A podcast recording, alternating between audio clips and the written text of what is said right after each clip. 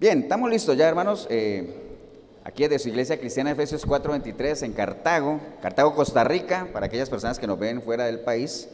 Hoy es domingo 20 de junio de este 2021. Ya el, año se está partiendo, prácticamente se partió. Y hoy pues estamos de mantener largos, no solamente aquí en Costa Rica, sino creo que en toda parte, ¿no? En la mayoría de los países celebrando lo que es el Día del Padre. Entonces, un abrazo en especial para todos los padres de la iglesia de Efesios 4.23 de Cartago, de la iglesia de Efesios 4.23 Pava, y todos los padres de Costa Rica y, bueno, en especial allá en Colombia, si alguno de mis familiares padres está viendo, pues un abrazo desde por acá, ¿no? Pero bien, vamos a empezar, hermanos. Voy a pedirles que vayamos directamente a la palabra. Busquen sus Biblias, el libro de Juan, capítulo 14. Juan, capítulo 14. Y vamos a leer dos versículos, nada más que nos sirvan como para para meternos en el tema, que sobra mencionarles, pues obviamente va a estar relacionado con todo lo que estamos hoy celebrando, ¿no? Todo eso que tiene que ver con el Día del Padre. Juan, capítulo 14, el verso 8 y 9, vamos a leer. Usted en el video también, espero que tenga una Biblia cerca y anote, anote los versículos y después los busca, ¿no? ¿Estamos, hermanos? ¿Qué dice en el capítulo 14 de Juan? ¿Qué dice el título?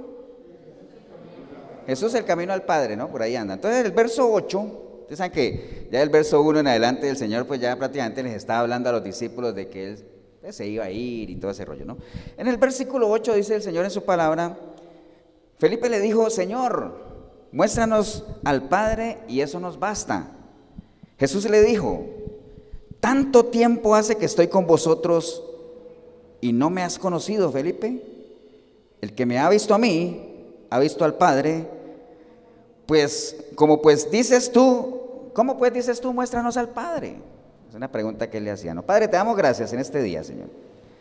Gracias por la oportunidad que nos da de estar aquí congregados, reunidos, como miembros de esta iglesia, como miembros de tu cuerpo, Señor. Siempre sabiendo que tú eres nuestra cabeza, Señor, que dependemos de ti, Señor. No podemos hacer absolutamente nada si nos apartamos, Señor. Y, por eso cada oportunidad que se presente para escucharte a ti por medio de tu palabra, la tenemos que aprovechar, Señor. Y no solamente de oídas, porque de oídas te había oído, pero lo importante es que ahora nuestros ojos te vean, Señor.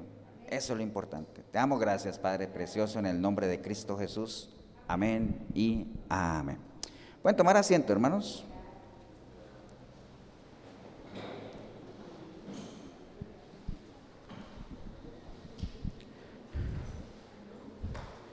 Bueno, les decía que hoy estamos eh, aquí en Costa Rica y en muchas partes celebrando el Día del Padre. Eh, hablar de estos temas de Día del Padre, de la familia, son, a veces son temas como muy complicados, ¿no? Son temas complejos, porque en algún momento, por ejemplo, cuando nosotros estábamos en paz, decían, no, no, mejor no celebremos el Día del Padre porque hay muchos niños que el papá no está ahí, ¿no?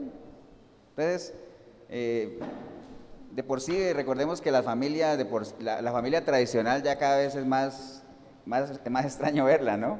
Por eso ver a, una familia en la iglesia es algo que, uno debería tomar una foto y tenerla ahí porque eso, eso no tiene precio, ¿eh? eso, uno puede ver sus hijos, porque generalmente si vienen los hijos no vienen los padres, si vienen los padres no vienen los hijos, si viene la esposa no viene el esposo, si viene el esposo no viene la esposa, si viene la abuela no viene la hija y viene la nieta. Bueno, esas son todas las combinaciones que ustedes quieran, ¿no? Entonces, todos estos temas de familia eh, es algo que está bien, bien deteriorado, llamémoslo así, porque, bueno, ustedes eh, aquí en Costa Rica, por lo menos yo no sé en esos países, la vez pasada habían dicho que habían 16 tipos de familia. Antes uno conocía una, ¿no? Ahora son 16, pero bueno, eso es un tema ahí, es otro tema ahí que no vamos a meternos por ahí. Pero bueno, estamos celebrando el Día del Padre y, pues eso es lo importante, aunque obviamente el Día del Padre es una fecha bastante comercial, ¿no? Porque el Día del Padre uno no sabe qué día es. ¿Usted sabe qué día es el Día del Padre? No, sí, está bien, todos los días, pero hablando de fechas. Porque está bien, ahora que mencionan que todos los días. Hoy, por ejemplo, que es el Día del Padre, se aumentan las visitas, casi que todos los hijos van a visitar a sus padres, lo cual no debería ser un día, debería ser todo el año. O sea, eso lo sabemos. Pero, por ejemplo, yo sé que el Día de la Madre aquí en Costa Rica es el 15 de agosto. Llueva, truene, relampaguee, lo que sea, haya plata, no haya plata, es el 15 de agosto. Amén. ¿Cuándo es el Día del Padre? O sea, no se sabe. Solo sabemos que es el tercer domingo de junio. Después de la quincena, eso sí, pues hay que asegurarse. Entonces es una fecha bastante comercial, muy opacada por, la celebración del Día de la Madre, porque, pues, bueno, ustedes saben que el Día de la Madre, mucho bombo, mucho platillo, y el Día del Padre, pues, eh, está bien. Porque es que hay, hay, hay muchos mitos en torno a esto del Día del Padre, o, del Padre, o la paternidad en general, ¿no? Eh, yo no sé aquí, pero yo en Colombia crecí escuchando eso de que dicen que, que madre solo hay una y que padre es cualquiera. ¿Se acuerdan? ¿Aquí se oye eso o no? Ahora, ¿eso será cierto o no? Pues puede ser, ¿no? Como dice Jorgito, puede ser, es una media verdad, porque, digamos, la maternidad nadie la discute. Una madre está completamente segura que es la mamá de un chiquito, ¿cierto? Porque lo llevó ahí nueve meses, porque la pateó, porque de todo. Algunos después de grandes siguen pateándola, pero es otro tema también. Entonces, en cambio la paternidad siempre está ahí. ¿Será que sí o será que no? Y hay pruebas de paternidad y todo eso. Entonces, eso de que madre solo hay una y padre es cualquiera, depende de la definición de padre, ¿no? Porque yo no sé si usted sabe que hay dos definiciones de padre. Usted busca en el diccionario la palabra padre y le sale alguna de estas dos que le voy a leer. Por ejemplo, padre puede ser varón o macho que ha engendrado. Esa es una definición de padre. Pero hay otra definición, padre, cabeza de una descendencia, de una familia o de un pueblo. Esa es otra definición de padre. Ahora, depende de la definición de padre, usted dirá, sí, padre puede ser cualquiera. Si, si usted se identifica como que padre es el que ha engendrado, pues padre puede ser cualquiera, ¿no? Cualquiera puede engendrar. Amén o no. Ahora, si vemos esa definición de que padre es cabeza, guía, el que forma, el que cría, ahí sí, cualquiera no es padre. ¿Entiende? que tener convicción, que tener eh, eh, ese, eh, que le nazca a uno realmente eso, ¿no? En eso estamos de acuerdo, ¿no? Entonces, depende de la definición. Ahora, ¿con cuál se identifica cada uno? Pues, obviamente, cada uno tiene que pesarse, ¿no? Entonces, en este vivir, o sea, uno como ser humano, para todo, para todo busca excusas, ¿no? Para todo hay excusas, hasta para seguir al Señor hay excusas. vea, los grandes siervos de Dios, antes de aceptar el llamado que Él les hizo, ponían excusas. Por ejemplo, Moisés, ¿qué, ¿cuál era la excusa de Moisés? Que era tartamudo, ¿cierto? Es que yo no sé hablar, yo soy tartamudo. El Señor le dijo, ah, no te preocupes que yo pongo palabra en tu boca, hombre. Sí, pero es que a mí me da miedo ver al faraón y eh, que no me va a hacer caso y me va a decir, ¿y de parte de quién vienes? Tranquilo, bueno, llévate a Aarón, pues. Y si te preguntan, dile que tú vas de parte de yo soy. Bueno, todo eso, ¿no? Jeremías, ¿qué dijo Jeremías? Yo soy muy joven, estoy muy niño. Ay, qué tierno. ¿eh? Gedeón, ¿qué dijo Gedeón? Mi familia es de las más pobres de aquí. Y dentro de mi familia, yo soy el más, el más pollito. Entonces siempre hay excusas, ¿cierto sí? Nosotros ponemos excusas para todos. Amén. Y dentro del tema que estamos hablando hoy, siempre ponemos una excusa de que es que a mí nadie me enseñó a ser padre, ¿no? Papá o padre. Nadie me enseñó a ser papá. Nadie me enseñó. Pero, o sea, lo que tenemos que tener claro es que uno no es papá de la noche a la mañana. Bueno, algunos sí le llegan sorpresón ahí de una, pero la mayoría de los que somos padres, por lo menos nueve meses antes supimos, ¿ah? Ay, eres, estoy embarazada. algunos hicieron así, otros, wow, ¿me entienden? pero ya lo supo uno. Entonces, eso de, que, eso de que nadie me enseñó a ser padre es una excusa que a algunos les funciona, pero realmente no es válida en la medida en que usted sea una persona, un, hombre obviamente de Dios, ¿no? O por lo menos que tenga esa referencia de que hay un Dios creador, ¿no? Que siempre nos marca el camino. Ahora que les hablo de camino, e, eso va en línea, eso de la excusa va en línea de que dice, ay, es que caminante no hay camino, se hace camino al andar. ¿Se acuerdan de esa canción? Muy bonita, por cierto. Inspiradora muy humanista, ¿no? Porque obviamente hace referencia a aquello de que en la vida hay que irse abriendo camino, hay que esforzarse, hay que marcar la senda. Eso está bien en la parte humanística. Pero en la parte cristiana ya hay un camino trazado. Ya aquí está trazado el camino. Señor dijo, yo soy el camino, ¿para qué buscas más? Entonces, acuérdense que nosotros tenemos una preca que dice, caminante, sí hay camino. Solamente échate a andar, ¿no? Entonces en esto sí hay camino, lo de ser padre, hay una cantidad de recomendaciones aquí en la palabra de, lo que debería ser un padre eh, con el corazón de Dios, obviamente, ¿no? Entonces lo que, lo que pasa es que la gente no, se, no, lee, no busca referencia. Y, qué sería lo mejor? Pues imitar lo bueno, ¿no? Ahora que hablábamos de, de, que a Cristo, que a dónde más iremos, pues siempre vayamos a Él para cualquier punto de referencia, ¿no? ¿Estamos hermanos o no? Entonces, en línea eso, de que ya hay un camino trazado, de que simplemente lo único que tenemos es que buscarlo y seguirlo, es por eso que lo que estamos leyendo ahorita, ¿no? Jesús el camino al Padre. Y le pregunta, muéstranos al Padre. Y dice, el que me ha visto a mí ha visto a mi Padre. Ustedes han visto que a veces hay chiquitos que uno le dice, wow, es que ver a ese niño es como ver al papá. Es igualito. Los mismos resabios, los mismos dichos, caminan igual. Tiene la mentalidad del papá. Entonces, el Señor, ¿y por qué Jesús podría decir, tú quieres ver al Padre? Mírame a mí. El que me ha visto a mí ha visto a mi Padre. ¿Por qué lo podría él decir con esa autoridad? ¿Por qué? Recuerden que esa fue una de las razones por las cuales él vino, ¿ah? Porque Él vino a recuperar lo que se había perdido, a darnos vida eterna, a rescatarnos del pecado, todas esas cosas, pero también dentro de esos grandes objetivos, los que hacen parte de aquello que dice que a lo suyo vino, o sea, Él vino a lo que vino, entre todos esos objetivos estaba qué? Mostrarnos al Padre, ¿no? ¿Y Él por qué podría decir? ¿Quieres ver al Padre? Mírame a mí. ¿Por qué? Porque Él desde un principio marcó la cancha, ¿no? Yo no he venido a hacer mi voluntad, yo he venido a hacer qué? La voluntad de mi Padre. Entonces todo lo que tú me veas que yo hago, es porque es como si el Padre lo estuviera haciendo. ¿Por qué? Porque yo vine a hacer lo que Él haría, lo que Él me dijo que hiciera, ¿no? Por eso es que una de las razones, una de las, digamos, una de las, acuerda que varias veces les he dicho que una de las formas de demostrar amor así o que sea visible es la obediencia, ¿no? Tanto en nuestros padres naturales como en nuestros padres espirituales, mucho más todavía. Entonces, usted quiere demostrarle a un padre que usted lo ama, atienda el consejo, escúchelo, obedézcalo. Obviamente, como conviene en quién?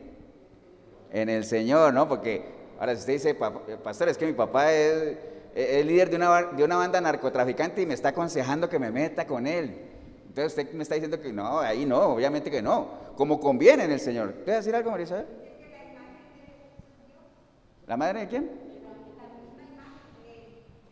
Sí, es la imagen del Dios invisible, ¿no? Entonces, estamos claros con eso, ¿no? Entonces, imagínense cuando uno ora, o sea, cuando uno ora, ¿quién ora? Al Padre, ¿cierto que sí? Cuando usted me orando y dice, Padre Santo, Papito lindo, que entonces uno ora al Padre. Es un gran privilegio que nosotros podamos dirigirnos al Señor o a Dios como nuestro papá, o sea, increíble, ¿no? Pero es así, ¿no? Entonces, pero eso solamente se vino a dar fue cuando el Señor vino aquí. Porque en el Antiguo Testamento, si usted busca en el Antiguo Testamento la palabra Padre, aparece 15 veces nada más. 15 veces. Y si usted busca los versículos, se va a dar cuenta que las referencias que hacen de Dios como Padre es como líder del pueblo, como patriarca, como, ¿me entienden? Porque era una relación muy impersonal. Ahora, cuando el Señor vino con ese objetivo de demostrarnos al Padre, ya en el Nuevo Testamento la palabra Padre se encuentra 245 veces. Muchas, ¿no? Bastantes. Porque era una de las palabras favoritas del Señor, ¿para qué? Para referirse al Padre. Solo en el sermón de muerte la usó como 14, 14 veces, ¿no? Entonces, ese era uno de los objetivos que estaba y además para darnos a entender de que la relación ahora con nuestro Padre era una relación directa, ¿no? O sea, por eso es que cuando Él nos enseñó a orar, dijo, enséñanos a orar. ¿Y qué dijo? ¿Qué fue lo primero que dijo? ¿Qué dijo? Padre nuestro, ¿no? Padre nuestro que estás en los cielos y todo eso, ¿no? Que por cierto, la oración del Padre nuestro es una oración bíblica. Está ahí a veces eh, dentro del medio cristiano como que se quiere, no sé si esa sea la palabra, pero con el sentido de la palabra se quiere satanizar al Padre nuestro, ¿no? Que ponen a un cristiano que ore y dice, ore hermano, está bien, todos, oremos todos, Padre nuestro que estás en los... Y todo el mundo comienza, wow, ¿ya sé qué? ¿Entiende? Ahora, eso no es el problema, porque está escrita ahí en la palabra, ¿no? Ahora, el problema es que uno le diga, ore, Padre nuestro que está en los cielos. Hermano, ore, más, otro, otro poquito. Ah, bueno, Padre nuestro está, y comienza a repetir lo mismo. Ese es el problema, ¿no? Las vanas repeticiones. Pero el Padre nuestro es una oración muy completa. Es un modelo que va dirigida a quién? Al Padre, ¿no? Que le pide uno por el pan de cada día, que lo libre del mal, que lo saque de la tentación. Que, o sea, son cosas que uno le pediría a un Padre natural, ¿no? ¿Estamos, hermanos? Entonces, esa oración pues obviamente está ahí, ¿no? Entonces, en la Biblia encontramos muchas descripciones de lo que debería ser un padre con un corazón de Dios más o menos. Y no solamente lo que, lo que debería ser, sino también lo que no debería ser. Porque la Biblia se caracteriza, ¿sabe por qué? Por mostrarnos los siervos de Dios con sus fortalezas y también con sus debilidades, ¿no? Por ejemplo, David. David fue un siervazo de Dios. Al punto que Dios dijo que David tenía un corazón perfecto. Pero la Biblia menciona y muestra todo el pecado de David. ¿Cierto que sí? Las fallas que tuvo y todo, porque imagínense que uno leyera la Biblia y solamente encontrar aquí ejemplos de hombres intachables, pulcros, que nunca, se, nunca desfallecían. Entonces uno dice, wow, no, pues no, a ese nivel jamás. Pero entonces uno comienza a ver que también tenían sus fallas, que también tenían sus debilidades. Uno dice, wow, eran personas como yo. Entonces hay ejemplos también ahí de lo que no debería ser un padre. Ahora, nosotros estamos hablando ahorita de padre porque es el Día del Padre, ¿no? Pero hay muchas cosas de esas que también aplican para las madres, como padres, digamos así. Ahora, ¿quiénes de aquí son padres? A ver, levanten la mano. Ahora, ¿quiénes son hijos? ¿Ya? ¿Y las mujeres no son hijos? ¿De dónde, cómo nacieron? Todos somos hijos. Amén. Todos somos hijos. Algunos somos padres masculinos, otros son madres. Todos somos hijos. Entonces, ¿por qué les digo eso? Porque realmente, vea, los que son solo hijos y no son padres, eh, en algún momento lo van a hacer. Espero que sí o no, porque es una experiencia que hay que vivirla. Amén. Diga, hay que vivirla. Bueno, el ser padre es algo único. Por eso es que la palabra dice que los hijos son qué? Herencia de Dios. Amén. En Colombia había una canción que a mí me gustaba mucho que, era de, padre a hijo, no era, cristiana, por cierto. La bailé muchas veces, por cierto. Cierro ahí. Que le decía el papá al hijo, le decía, aprende tú de mí hasta la manera de mirar, que de mi padre yo aprendí hasta la forma de caminar. ¿Entiendes? Y le decía, y no defraudes, porque tú eres de mi vida la continuación. ¡Wow! ¡Qué bonito, ¿ah? Esa es la idea, esa es la expectativa que uno tiene, por lo menos es lo que uno esperaría, ¿no? Entonces, lo que pasa es que los que son hijos todavía tienen mentalidad de hijos. Entonces, por eso hay muchos hijos que no entienden a sus padres, ¿por qué? Porque todavía no son padres. Nosotros podemos entender a los hijos porque somos padres, pero también somos hijos. ¿Me entienden? Entonces, muchachos que todavía no son padres, o algunos no tan muchachos, o sea, Nuevamente piensen que tienen que entender a sus padres realmente porque es otro tipo de mentalidad. Y es la misma mentalidad que tiene Dios, protección, de resguardar, de prohibir. En la Biblia no hay nada más positivo para el ser humano que los no de Dios. Porque así funciona Dios, ¿no? No hay nada más positivo para ti que un no de Dios. No hay mayor libertad que ser esclavo de Cristo. Así, ¿no? Porque esas son las matemáticas de Dios. Pero bueno, entonces en la palabra hay muchas cosas que, que, tiran por tierra aquello. Es que nadie me enseñó, dice la palabra en Efesios 5.1, dice, se puede imitadores de Dios como hijos amados, ¿no? Entonces ahí está. Entonces, yo quiero ser un buen hijo para después ser un buen padre, entonces voy a ser imitador de Dios. Entonces hay, hay muchas cosas ahí, pero antes de meternos con los padres, para que ustedes vean, porque obviamente no hay padres y no hay hijos, si no hay hijos, pues si yo no tengo hijos no soy padre. Pero para nosotros como hijos, porque todavía somos hijos y los que no son padres todavía entiendan, hay deberes como hijos que están en la palabra y qué se espera de un hijo. Primero, obviamente, obediencia y que sea dócil con, con los padres. Obviamente como conviene enseñar, como les decía ahorita, ¿no? La mayor demostración de amor está ahí en la parte de la obediencia, ¿no? Dejarse instruir, dejarse aconsejar, guiar, e, e, eso es de sabios, el, escuchar consejo y el atender consejo, pero un buen consejo. Acuerda lo que hablamos hace días también de que uno, el problema no es el consejo, sino de quién lo recibe uno. Por eso dice, no aceptes consejo de malos. Ahora se dirá papá, eh, eh, papá no dirá pastor, pero es que mi papá sí, usted no lo conoce, papá no es nada bueno. Ah, bueno, entonces escucha el consejo nada más y ten la certeza de saber qué puedes tener. Escucha todo, retén solo lo bueno, ¿ah? pero eso sí, ten, ten fundamento. ¿Entiendes? Y camina la milla extra. Porque la Biblia dice, honra a tu padre y a tu madre, pero no dice, honra a tu padre bueno y a tu madre buena. No, dice, honra a tu padre y a tu madre. No importa si son buenos o no, porque cuando uno los honra, lo hace uno, ¿qué? Por uno, hay que caminar la milla extra, ¿no? Hay que hacer su parte, ¿me entienden? Porque hay gente que dice, no, mi papá ni, ni en pintura lo puedo ver porque usted no tiene ni idea. Búscalo, háblale, conversale, salúdalo. Puede ser que tú seas el puente para que él recomponga su vida, ¿no? Puede ser, ¿no? Ahora, como hijos, ¿qué nos toca? Honrar a los padres también, imitarlos, comunicarnos con él, sincerarnos con ellos, hablar con ellos.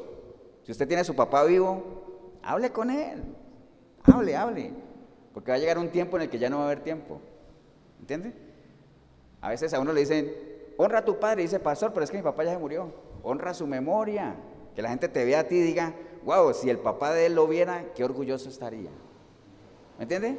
Entonces hay que honrar la memoria también si es que ya está muerto, ¿no? ¿Qué más nos toca a nosotros como hijos?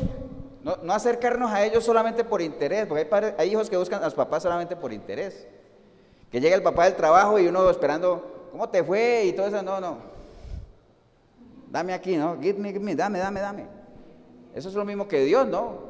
Dame, Señor, dame, y estoy esperando que me deje y me deje. Y Dios desde los cielos estará diciendo, bueno, ¿y este cuándo me irá a dar algo? Y no estamos hablando de plata, ¿no? Porque ya varias veces hemos hablado aquí de qué es lo que Dios espera de nosotros, ¿no? Que lo amemos, que le sirvamos, que caminemos sus caminos, que le temamos, pero con el temor de Dios, ¿no? ¿Estamos, hermanos? ¿Amén o no? Porque el Señor lo dice, si yo soy tu padre, entonces ¿dónde está mi honra? Y si tú me dices, Señor, a mí, ¿por qué no haces lo que yo te digo? Obediencia, ¿no? Que es lo más, lo más importante. ¿Estamos, hermanos? Bien, ahora, en eso también hay que entender, porque estamos tomando como referencia a Dios Padre, ¿cierto? Pero hay que entender que también el Señor a, los fariseos les dijo que habían dos tipos de padre también. Porque uno, uno siempre trata de imitar al padre, porque uno siempre tiene un modelo de referencia, ¿no? A veces el modelo se daña, entonces lo mejor es que los chiquitos dejen de imitar. Pero por general los chiquitos van creciendo con esa imagen tanto femenina y masculina en la casa y obviamente los que son varones tratando de imitar esa imagen masculina, ¿no? Ahora, si uno tiene un padre que no es el adecuado, pues grave error o por lo menos grave riesgo estar imitando eso, ¿no? Entonces, por eso el Señor le marcó a los judíos y a los fariseos les decía, pero hay dos padres, acuérdense, ¿no? Hay dos padres. Él, le decía a ellos, los que estaban incrédulos, ahí en Juan 8:37 le dijo, le decía él a ellos, imagínense, les decía, mi palabra no haya cabida en vosotros, yo hablo lo que he visto cerca del Padre, y vosotros hacéis lo que habéis oído acerca de vuestro Padre. Entonces está hablando de dos padres, ¿cierto? Pues ya sabemos que uno es Dios, el Dios creador, el que nos ha formado, el que nos ha formado de, polvo y nos formó y nos dio aliento de vida, ese lo conocemos, amén. Ahora, ¿cuál será el otro? Bueno, el, Señor les, aclara y les dice, Jesús les, les explicó y les dijo, vosotros sois de vuestro padre el diablo y los deseos de vuestro padre queréis hacer. Él ha sido homicida desde el principio y no ha permanecido en la verdad porque no hay verdad en él. Y a mí, porque digo la verdad, no me creéis. Entonces ya sabemos que hay dos padres, ¿no? Entonces ahí es donde ya uno tiene que comenzarse a pensar cuál es su papá, cuál es el padre de nosotros, ¿no? ¿De qué familia somos? ¿Acuerda cuando uno le llegaba a alguien a la casa en aquellos tiempos, ¿no? En aquellos tiempos, ¿de acuerdo? Cuando uno que tenía hijas mujeres y le llegaban a uno a, pedir entrada y todo. ¿Acuerdan? Porque ahora ya no se usa eso, ¿cierto? ¿No, muchachos? Ya, no, ya casi no se usa. Pero a uno le llegaba al muchacho a pedirle entrada a la casa y uno lo, sentaba ahí y uno le decía, bueno, ¿quién es su papá? ¿De qué familia es usted? Porque eso era importantísimo, ¿cierto que sí? Que uno sepa cuál es su papá. Entonces me decía, no, yo soy hijo de, de don Jorge Molina. Ah, no, pues, entre, tranquilo. Y si no le gusta esa hija, aquí tengo otra. ¿Me entiende? Porque ustedes vienen, ¿me entienden? Eh, es una broma ahí, pero era importante eso. ¿De qué familia es usted? ¿Cierto? Cuando se sentaban las familias a conversar, ¿y ustedes son de, qué? ¿De los amadores de dónde? ¿De allá de acá? No, los amadores, ah, qué bueno. sobre todo en Costa Rica, donde todo el mundo se conoce, ¿no? Entonces hay que tener claro de qué familia somos, ¿no? ¿Quién es nuestro padre? Porque podemos estar cayendo en imitar al que no es por eso el Señor dice, sean imitadores de quién? De lo bueno, no de lo malo. Imitando lo bueno, están imitando al Padre, ¿no? ¿Estamos, hermanos? ¿Amén o no? Porque recuerda lo que dice Juan 1.12, dice que a todos los que le recibieron a Jesús, a los que creyeron en Él, a ellos fueron los que les dio potestad de qué? De ser llamados hijos de Dios. Entonces, para que no hayan excusas, como les decía ahorita, que no es que a mí nadie me ha enseñado, pastor, nadie me enseñó, ¿a dónde está el manual de ser padres? Aquí está, el manual de vida, ahí está, ¿no? Y los que no son padres, pues nada más para que sepan y vayan ahí y se instruyan que realmente hay. Y los que somos, pues ver qué podemos mejorar, ¿no? ¿Qué podemos arreglar, ¿no? Bien, entonces vamos a ver algunos detalles de lo que es ser un padre conforme al corazón de Dios. Por ejemplo, Proverbios 27, 23 dice la palabra, sé diligente en conocer el estado de tus ovejas y mira con cuidado por tus rebaños. Entonces, un buen padre tiene que ser qué? Pastor de sus hijos. Amén pastor en su casa. ¿Cuáles son sus ovejas? Sus hijos. Y dice que uno tiene que saber el estado de sus ovejas. Uno tiene que conocer a sus hijos. Uno tiene que saber cuál es la, oveja arisca, cuál es la pierniquebrada, cuál es la esta, cuál es la que da problema, cuál es la que se escapa cada rato. ¿Me entiende? Hay que saberlo porque los hijos son diferentes. Cada uno tiene lo suyo, amén o no. Cada uno tiene lo suyo, entonces uno tiene que ser pastor en su casa, sacerdote del hogar, o sea, hay que conocer el rebaño, hay que conocer sus ovejas, hay que conocer sus hijos. Y para conocer los hijos, ¿qué hay que hacer? ¿Qué debe hacer uno para conocer a los hijos? Hablar con ellos, ¿no? Como en todo, porque acuérdate, eso aplica para todo, hay que hablar con ellos. Lo que pasa es que ahorita uno los conoce muy poco, ¿por qué? Porque ya no se habla con ellos, ya uno no habla, ¿no? Ahora hasta para que vayan a, hay que poner un WhatsApp y decir, ya el almuerzo está servido. Ya no se habla uno, ¿entiende?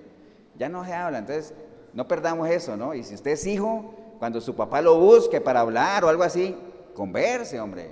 Hable, responda. Pídale consejo, o sea, considérelo. Amén.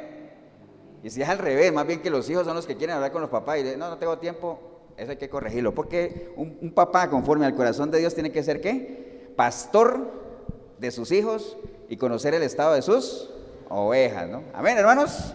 Bien, segunda de Samuel 1.23 dice que Saúl y Jonatán, recuerde que Saúl era el papá de Jonatán, amén o no. Saúl y Jonatán, amados y queridos, inseparables en su vida, tampoco en su muerte, fueron separados. Padre e hijo, ¿no?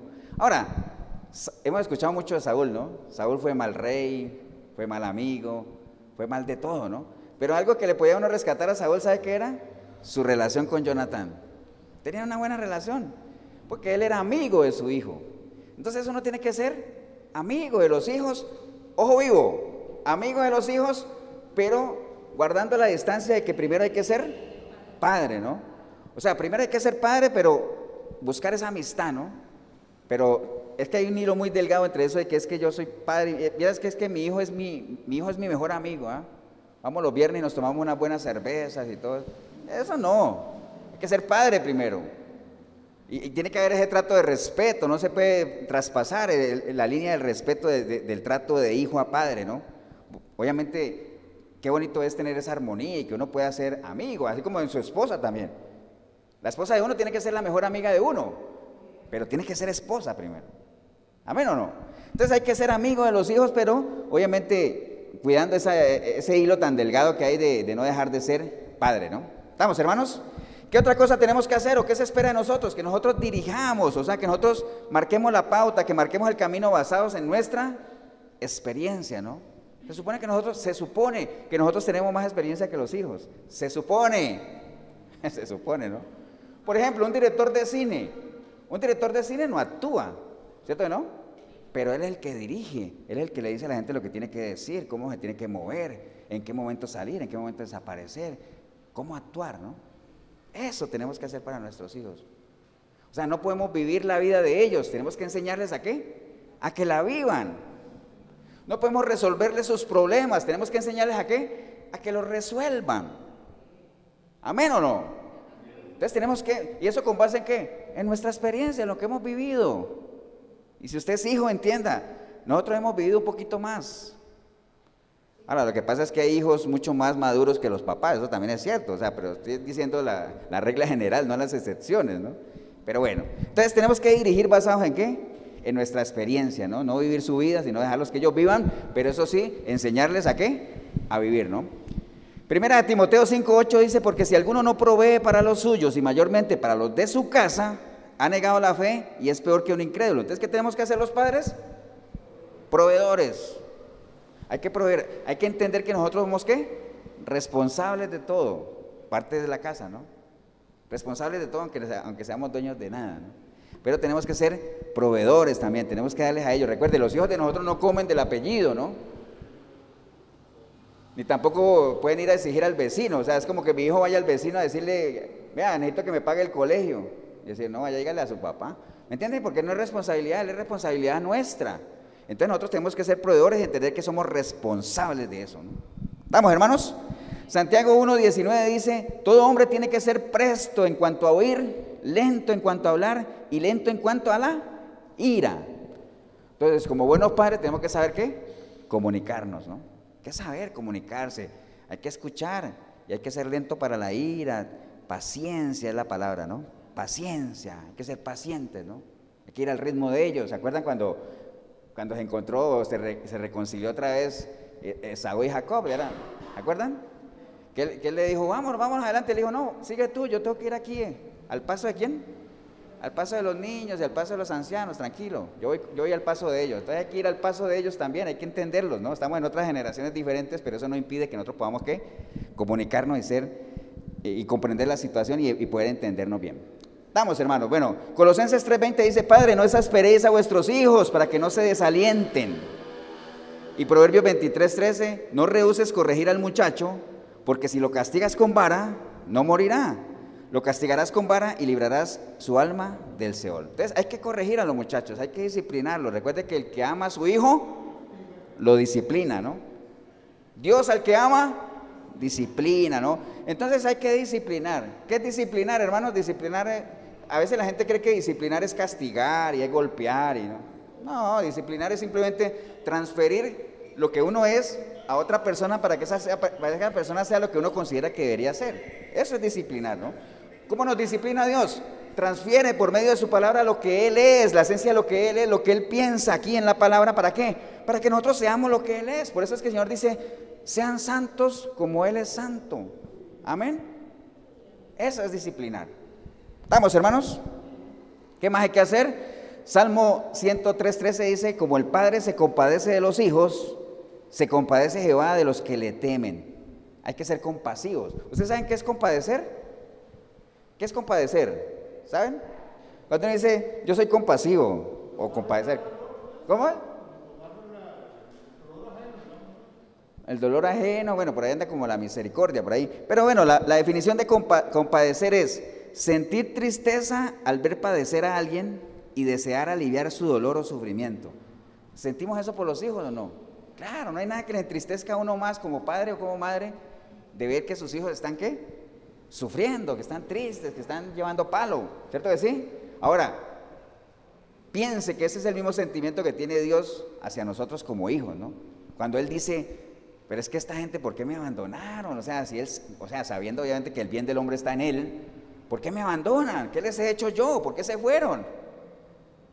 ¿Acuerda cuando Pablo decía, es que Demas me ha abandonado y se fue para el mundo? Con ese, ese sentimiento de qué? De tristeza, ¿no?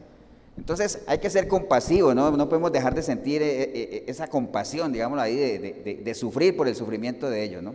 Estamos, hermanos. Proverbios 27 dice, camina en su integridad el justo, sus hijos son dichosos después de él.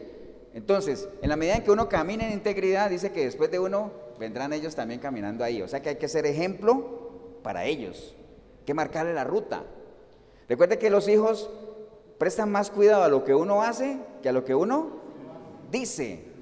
Yo les puedo decir de todo, pero ellos van a poner más cuidado en lo que yo, en lo que me vean que yo hago, ¿no? Entonces tenemos que tener muchísimo cuidado, ¿no? Muchísimo cuidado. ¿Ustedes se acuerdan de ese meme o esa cosa que salía en Facebook o una imagen que había un león grande ahí como el de la liga? Nadie dijo amén, pero bueno. Un león grande y un leoncito, ¿se acuerdan? Que el león grande le decía al leoncito, hijo, ten mucho cuidado por dónde caminas. Y el leoncito le decía, pues papá, pon, más cuidado tú porque yo voy detrás de ti. ¿Entiendes? Así es. Entonces tenemos que ser qué? Ejemplo para ellos, ¿no? Porque en la medida en que seamos un buen ejemplo, eso nos va a dar qué? O sea, un buen ejemplo es un buen testimonio y un buen testimonio nos da autoridad. Un buen testimonio nos da autoridad. Ahora, un mal testimonio obviamente nos baja la imagen y una mala imagen te quita la autoridad. Por eso es que al Señor le decían, Él enseña como quien tiene autoridad. ¿Por qué? Porque caminaba bien, haciendo la voluntad del Padre, ¿no? ¿Estamos, hermanos? Job 1.4 dice, después de cada fiesta, mire que había, había una situación particular ahí. Los hijos de Job eran fiestas. Acuerda que Job tenía su platica, ¿no? Y los hijos hacían fiestas, se hacían muchas fiestas y, se turnaban las casas para hacer las fiestas, invitaban a los hermanos, eran unos fiestones. Y Job se sentía mal como padre, entonces mire lo que dice la palabra ahí, dice que después de cada fiesta, ya ustedes saben cuál fiesta, ¿no? Después de cada fiesta, Job llamaba a sus hijos y celebraba una ceremonia para pedirle a Dios que les perdonara cualquier pecado que pudieran haber cometido. Eso hacía Job. Ahora, les pongo este otro ejemplo. Primera de Crónicas 29, 19 dice, así mismo, estaba orando David, Asimismo, da a mi hijo Salomón un corazón perfecto para que guarde sus mandamientos, tus testimonios y tus estatutos y para que haga todas las cosas y te edifique la casa para la cual yo he hecho preparativo. Entonces, mire que en el caso de Job y David tenía algo en común ahí. oraban, intercedían a Dios por quién? Por sus hijos. Entonces nosotros no podemos dejar de orar por nuestros hijos, ¿no? De interceder por ellos, de pedirle a Dios que les dé sabiduría, que los guíe, que, tenga paciencia ahí con uno más que otros, ¿no? Pero no podemos dejar de orar por nuestros hijos, ¿no? Entendiendo obviamente que nosotros podemos orar todo lo que querramos, pero en la medida en que ellos no se arrepienten, si es que están apartados de Dios y le entreguen su vida a Cristo, no vamos a poder hacer nada. Pero eso no impide que nosotros sigamos qué? Orando, intercediendo por ellos. Siempre hay que tenerlo en nuestras oraciones. Amén o no. Así es, ¿no? Entonces, mire, esos son algunos ejemplos de lo que uno debería hacer como padre. Amén, ¿no? Estamos claros ahí. Pero bueno, yo quería que, nos fuéramos todos al libro de Lucas. Vaya ahí más, más atrásito donde estábamos en Juan. Vamos a ir al libro de Lucas a, revisar una historia que, para reforzar esto, que a mí me gusta mucho esa historia. Yo espero que a ustedes también. Lucas capítulo 8, y vamos a ir al verso 40. Lucas 8,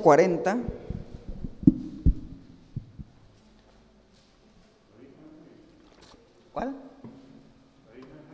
La hija de Jairo. Vamos a hablar de un poquito de Jairo nada más para sacar dos o tres cosas de Jairo para que, para que lo tengamos ahí claro, ¿no? Esa es, esa es una historia muy conocida, ¿no? Todos sabemos que, que, fue una de las pocas resurrecciones que el Señor hizo, ¿no? Acuerda que la vez pasada hablamos de las resurrecciones que Dios hizo, que Jesús hizo, que fueron solamente cuatro, ¿no? Cuatro, ¿cierto? ¿Cuáles fueron? A ver, repasémosla rápidamente. La más conocida de todas, ¿cuál es? La de Lázaro, ¿no? ¿Qué más? La hija de Jairo. El hijo de una viuda. ¿Y cuál es la cuarta? La de él mismo, ¿no? Entonces, eh, fueron eh, milagros impactantes. Pero en todo caso, esta historia la hija de Jairo, pero vamos a ver en lo que estamos hablando hoy del Padre y todo eso, y lo que debe ser un corazón de un Padre alineado al corazón de Dios, vamos a agarrar a Jairo para sacar dos o tres pinceladas para cerrar esta parte, para que no sigamos diciendo que no hay guía, ¿no? Es que nadie me enseñó a mí cómo ser un buen padre. Bueno, aquí vamos a ver la historia de Jairo. Dice la palabra, ahí en Lucas 8:40, dice, cuando volvió Jesús, le recibió la multitud con gozo porque todos le esperaban. Acuérdense que cuando el Señor andaba por ahí, había multitudes que lo esperaban con gozo, pero también había otras que lo rechazaban, ¿no? Porque cuando él llegó allá a los Gadarenos, se acuerda que había una multitud que lo esperaba, ay, siquiera llegaste, y después de que se murieron toda esa cantidad de cerdos, dijo, ¿por qué no te vas mejor? Porque es que estás armando mucho alboroto. Así es, ¿no? Así es siempre. Entonces, cuando volvió Jesús, le recibió la multitud con gozo porque todos le esperaban. Entonces vino un varón llamado Jairo, que era principal de la sinagoga, y postrándose a los pies de Jesús le rogaba que entrase en su casa. Entonces, mire, ahí hay una cosa primero que quería resaltar es que Jairo no era cualquier pintado en la pared, ¿no? ¿Qué era Jairo? Un principal de la sinagoga, ¿no? ¿Qué pasaba con los principales de la sinagoga y Jesús? ¿Qué pasaba con ellos? O sea, a los principales de la sinagoga no los podían ver con Jesús. Algunos porque realmente lo rechazaban y otros porque no les convenía. Porque, por ejemplo, Nicodemo era un principal de la sinagoga, ¿cierto que sí? Y buscó a Jesús, ¿cómo lo buscó? De noche, ¿no? Maestro, hazte para acá, que no nos vean, maestro. Hay algunos que sí creen en ti, pero no pueden, ¿me entiende? Algunos gobernantes lo apoyaban, pero no podían decir nada porque los expulsaban de la sinagoga. José de Arimatea, ¿se acuerdan? Hasta que Jesús murió fue que dijo, yo era admirador de él, yo era discípulo secreto. Eso no sirve. Entonces, este era un principal de la sinagoga. Yo le diría, un principal de la sinagoga, y dice que se le encontró, fue a buscar al Señor y, y se postró. Ahora, ¿qué era lo que pasaba con Jairo? Jairo tenía una adversidad, tenía un problema. Más adelante lo podemos ver.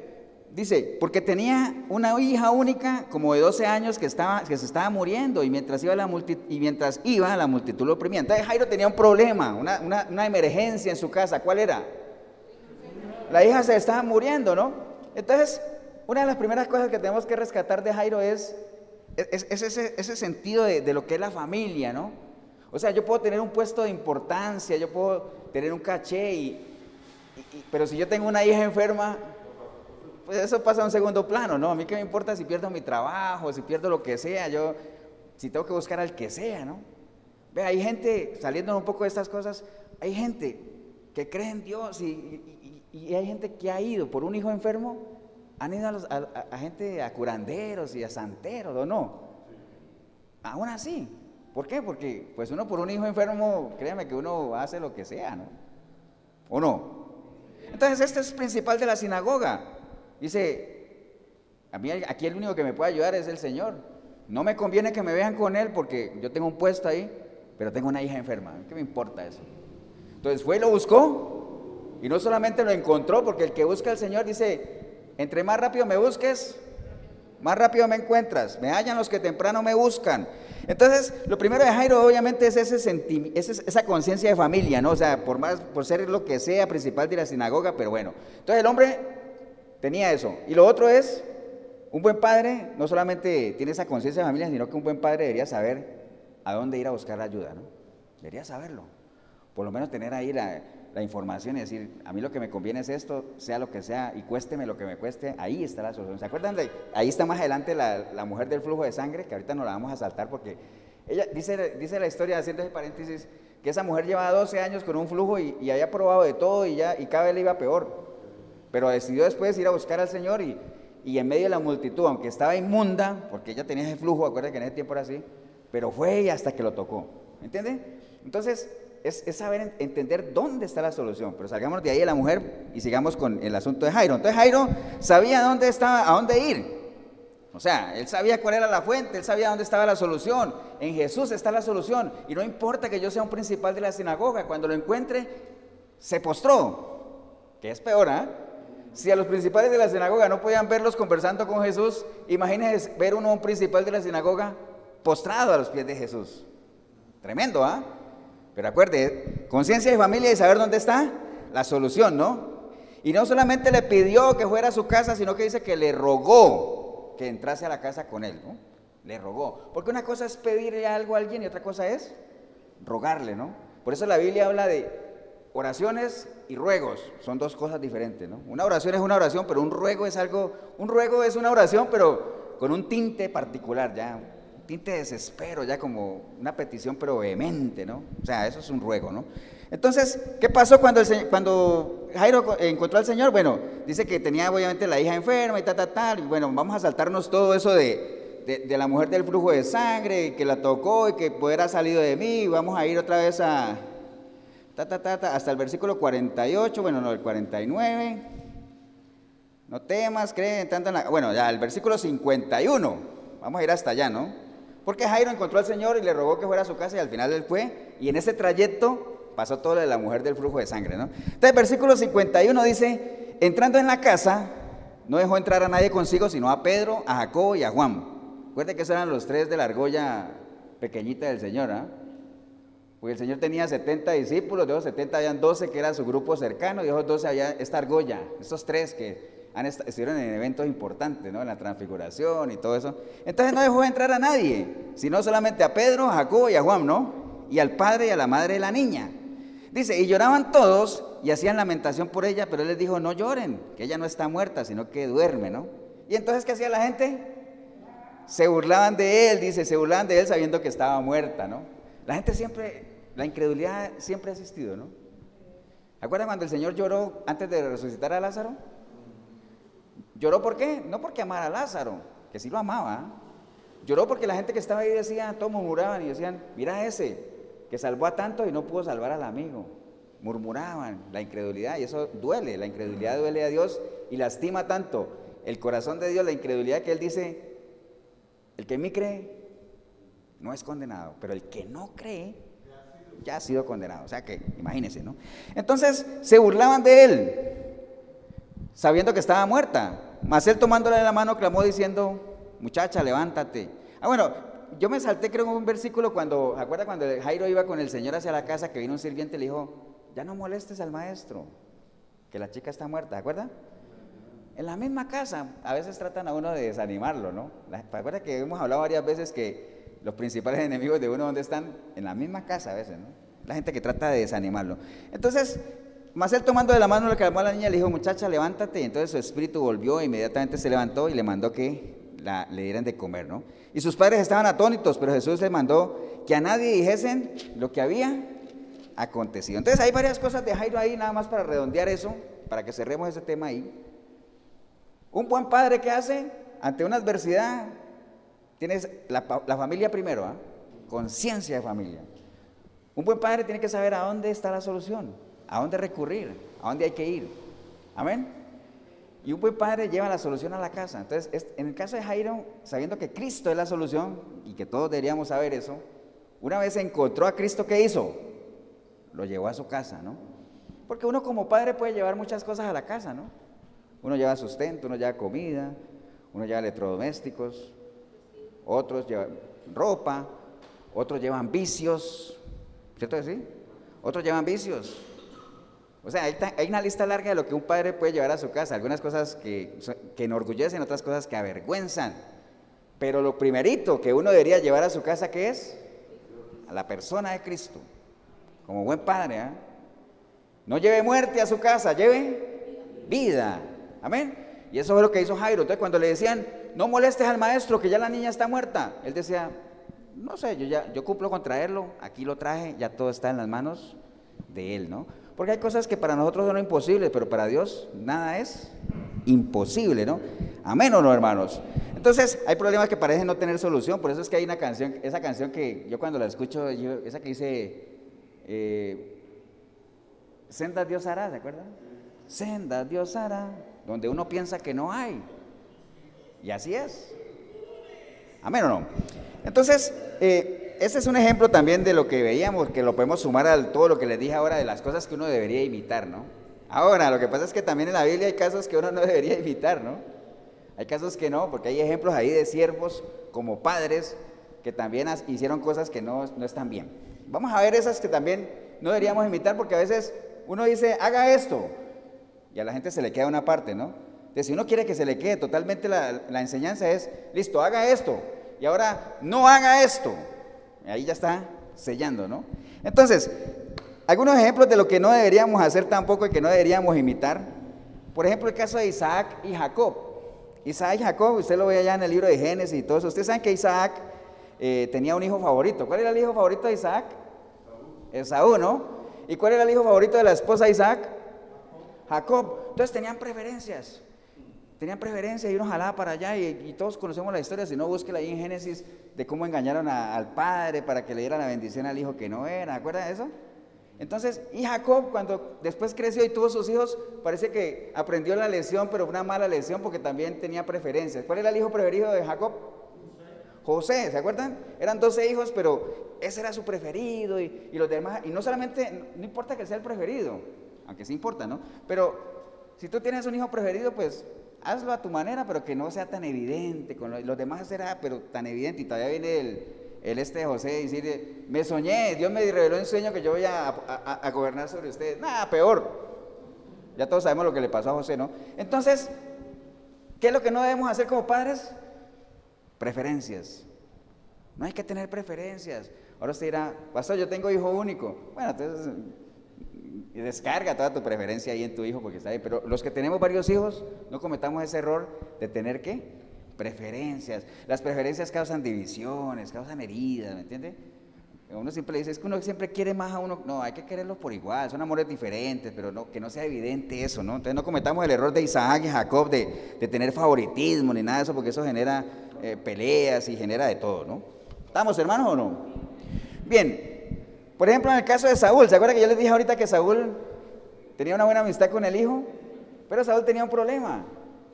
Saúl era iracundo. Uy, el hombre era un fosforito.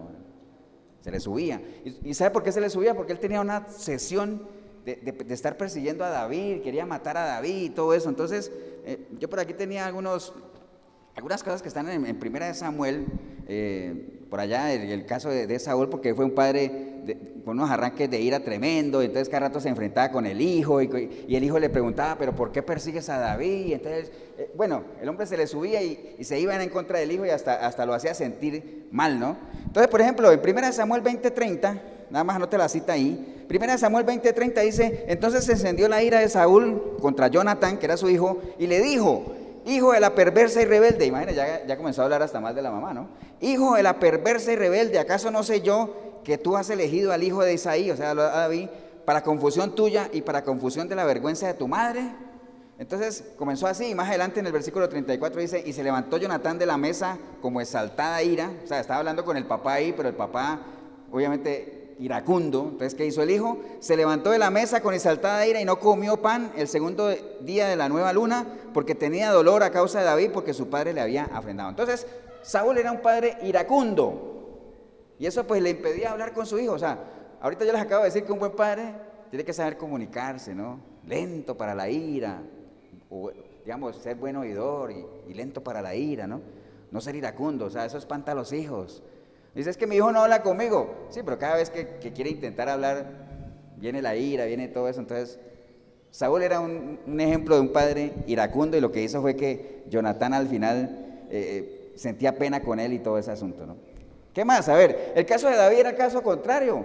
David era un padre demasiado permisivo. ¿Acuerdan que los hijos de David se rebelaron contra él y ya querían tomar el, poder y todo ese asunto?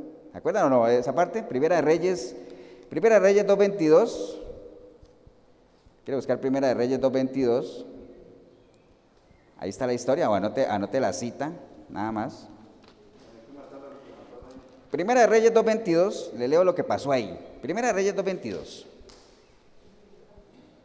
Dice la palabra, dice que el rey Salomón respondió y dijo a su madre, ¿por qué dices a Abisac, su mamita para? Demanda también para él el reino, porque él es mi hermano mayor y ya tiene también al sacerdote Abitar y a Joab, hijo de Sarbía, ¿no? O sea, lo que pasó ahí, Primera de Reyes 1.5, era, era la cita, dice, Primera de Reyes 1.5, dice, entonces Adonías, Adonías era hijo de David y era hijo de Jawit, Jawit era una de las esposas de David, dice, se reveló diciendo, yo voy a reinar, le dijo a David, ¿no? Yo voy a reinar, yo soy hijo, pero yo voy a reinar. Así, eh, David ya estaba viejo y todo eso, ¿no? Y se hizo de carros y de gente de a caballo y de 50 hombres que corriesen delante de él. Y dice que su padre, o sea, David, y su padre nunca le, había entristecido en todos sus días con decirle, ¿por qué haces eso? Además, este era de muy hermoso parecer. Entonces David nunca le llamó la atención, nunca les dijo nada muy permisivo. ¿Se acuerdan también que eh, entre los hijos de David, que es todo el fruto de lo que David vivió, ¿no? El pecado de David, que un hijo violó a la hermana. Y bueno, eso fue un. a nivel familiar hubo secuelas, ¿no? Entonces David fue un padre muy permisivo. Entonces nosotros no podemos ser padres tan permisivos tampoco, porque Dios demanda de nosotros que seamos qué? Que disciplinemos. ¿Cierto que sí? Disciplina, hay que disciplinar. Entonces no podemos ir a disciplina, se hace en varias líneas. Hay que, hay que disciplinar con verdad, pero también con qué? Con amor, ¿no? Amor, pero también con verdad, ¿no? Con justicia, o sea, hay que ser justos y todo eso, ¿no? Misericordia y verdad, ¿no?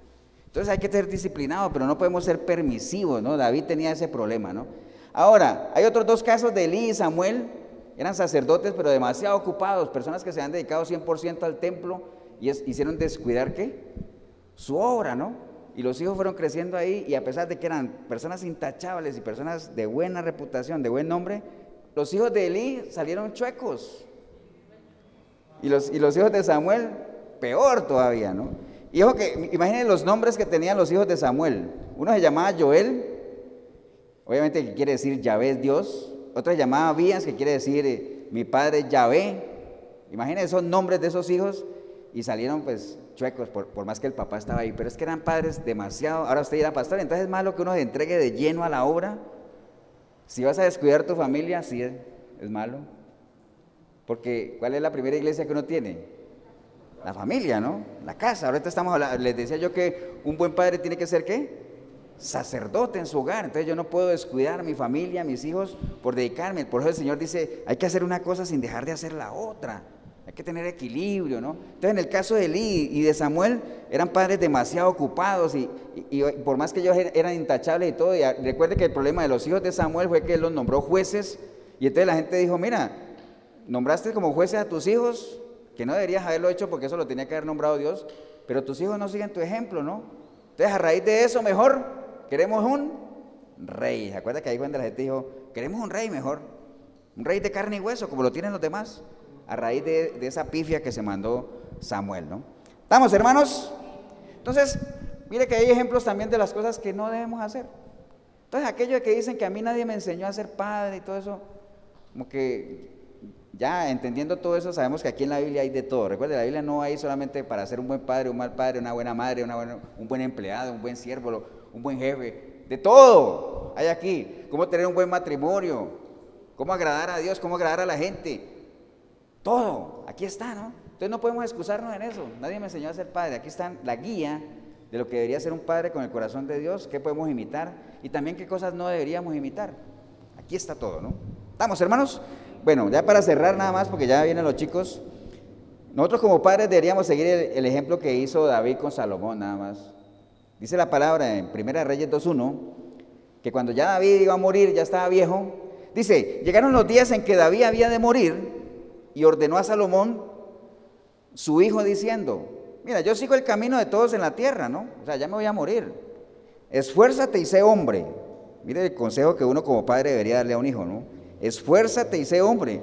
Guarda los preceptos de Jehová tu Dios, andando en sus caminos y observando sus estatutos y mandamientos, sus decretos, sus testimonios, de la manera que está escrito en la ley de Moisés. ¿Para qué? Para que prosperes en todo lo que hagas y todo aquello que emprendas, ¿no? Ese es un consejo de un buen padre. Si uno ya, si es que los hijos lo quieren atender, porque ahora te dirá, pastor, yo estoy cansado de hablarle a mis hijos ya y no atienden. Bueno, no te canses de, eso, ¿no? No te canses. Ellos obviamente, cada uno tomará su decisión, ¿no? Pero que nunca se diga es que mi papá nunca me dijo, ¿ah? nunca me advirtieron, nunca me dijeron nada, ¿no? Que nunca se diga eso y podrá uno descansar tranquilo como digo, yo me voy a morir, pero lo que te digo es, haz esto y haz aquello, ¿no? Que no pase lo que pasó con el, allá, ¿acuerdas en el libro de jueces, cuando, el pueblo, cuando murió Josué y toda esa gente? Que se levantaron, ¿qué? Generaciones que no conocían a Dios, entonces, como no conocían a Dios, pues obviamente no había temor de Dios y dice que todo el mundo hacía lo que le da la gana, todo el mundo hacía lo que quería, ¿no? Entonces, que no nos pase eso. Las generaciones, por lo menos que están a nuestro alcance, que entiendan que hay un Dios que ha sido bueno, que hay un Dios que nos ha protegido, que nos ha dado lo que un padre natural, lo que uno conoce un padre natural. ¿Qué conoce uno un padre natural? A ver, sustento, que Dios nos lo da, abrigo, que Dios nos lo da. ¿Qué más? Salud, un techo, lo que sea, ¿no? Todo viene de Dios, amén o no. Pero que lo sepan ellos, porque a veces ellos creen que es, ah, con el sudor de mi frente. Está bien, Dios me ha dado la capacidad de trabajar, pero es por la gracia de Él que yo puedo trabajar. Amén o no. Padres, entonces, no hagan enojar a sus hijos, sino más bien críenlos con disciplina e instruyanlos en el amor del Señor, ¿no? Efesios 6.4, ¿no? Entonces, como padres y sacerdotes, nada más, para terminar ya, para que vengan los chicos y ver qué vamos a hacer. La mejor decisión que podemos tomar nosotros, independientes si nuestros hijos quieren unirse o no, es que exclamemos aquello que Josué dijo, ¿no? Yo y mi casa, ¿qué? Serviremos a Jehová. Ahora ellos se quieren pegar ahí, bienvenidos son, ¿no? Si no, pues hay que seguir con cuerdas de amor, tratar de jalarlos. Pero nosotros tenemos que seguir con lo nuestro también, ¿no? Pero ojo lo que les acabo de decir ahorita, ¿no? Que no se diga que no les dijimos. Te lo dije, te lo dije, ¿no? El consejo que le dio ahorita David a Salomón. Esfuércesen y sean hombres o sean mujeres en este caso también. Maduren. Y cuando uno dice madurar no quiere decir es que no, es, no, es algo ofensivo, ¿no? Madurar quiere decir que cuando uno le dice a alguien que madure, indirectamente le está diciendo que adquiera qué. ¿Adquiera qué? Acuérdate que la madurez está ligada a la responsabilidad, ¿no? Una persona madura es aquella que es responsable, y no es cuestión de edad, ¿no? Porque hay gente joven responsable y gente vieja irresponsable. Pero por ahí anda el asunto, ¿no? Entonces, de que hay guía, hay guía, ¿no? Para padres, sí. Para madres, también. Mucho de lo que hablamos hoy aplica para todos, ¿no? Pero hoy como es el Día del Padre, pues va más ligado ahí a, los varones, ¿no? ¿Estamos, hermanos? Póngase de pie, vamos a darle gracias a Dios. Padre, te damos gracias en este día. Gracias por la oportunidad que nos has dado, Señor, de meditar un poquito, ¿no? Sobre eso que tú ya has establecido desde, el inicio de los tiempos de cómo debería ser esa imagen, esa guía, ¿no? Para con los hijos, porque pues los hijos, imagínate que tú lo dices en tu palabra, son herencia tuya, ¿no? Entonces es una responsabilidad tremenda. Y entender nosotros como padres de que simplemente somos instrumentos, somos un canal por el cual ellos han venido aquí, pero que eso no nos exime de nada, somos mayordomos y dentro de nuestra mayordomía están los hijos, ¿no? responsables de ellos, aunque no somos dueños de ellos, ¿no? Pero sí somos responsables de por lo menos marcarle la senda, que por lo menos se diga eso, que le marcamos la senda. ¿no? Así es que te damos gracias, Señor, por, por lo menos hoy en este, que es el Día del Padre, por lo menos meditar un poquito en eso, ¿no? de que, que está ahí escrito y saber que ahí está, ¿no? que podemos recurrir a lo que está ahí en alguna duda, algo que queramos reforzar, algo que queramos pulir en nuestra relación padres e hijos.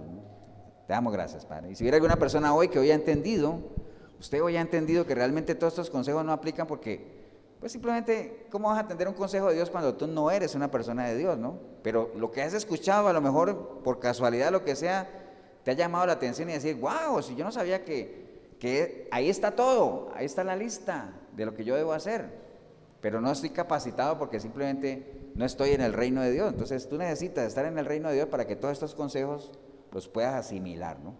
Si ese es el caso suyo, hombre o mujer, ahí donde está, dígale al Señor Jesús que, que le perdone de todos sus pecados, que, que lo limpie con su sangre, ¿no?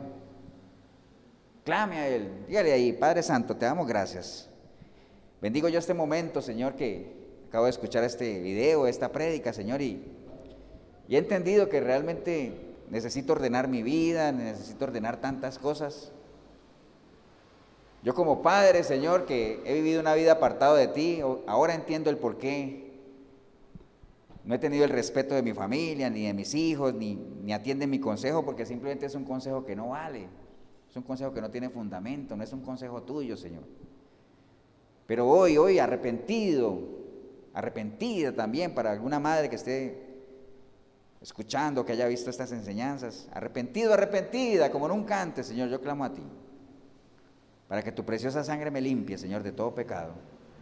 Tu Espíritu Santo pueda venir a mí y hacer de mí una nueva criatura y que a partir de hoy yo pueda ser esa guía que tú esperas que yo sea, Señor.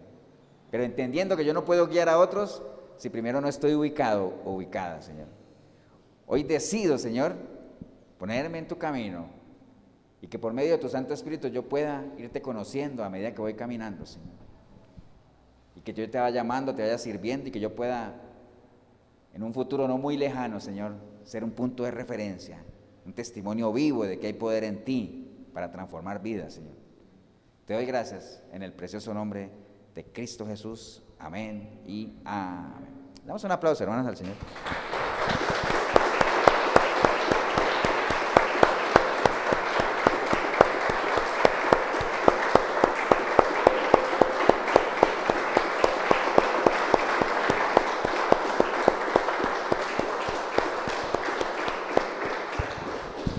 Bien, si usted hizo la oración, pues siempre felicitamos, ¿no? Porque es un buen, bueno, no solamente es una buena, es la mejor decisión que usted ha tomado, pero es un punto de arranque, ¿no? Que si no avanza no va a llegar a ningún lado. Si en algo le podemos ayudar, la iglesia Efesios 4:23, Cartago, costado norte de las ruinas, centro comercial El Dorado. Domingos, 10 de la mañana nos reunimos aquí, semana tras semana. 87725957 es mi número. Pastor Eber Molina, si en algo le podemos ayudar y también para que me, avise si va a venir a la iglesia y lo podemos anotar en la lista. ¿no? Que el Señor los bendiga, un abrazo. Nos vemos en una próxima oportunidad.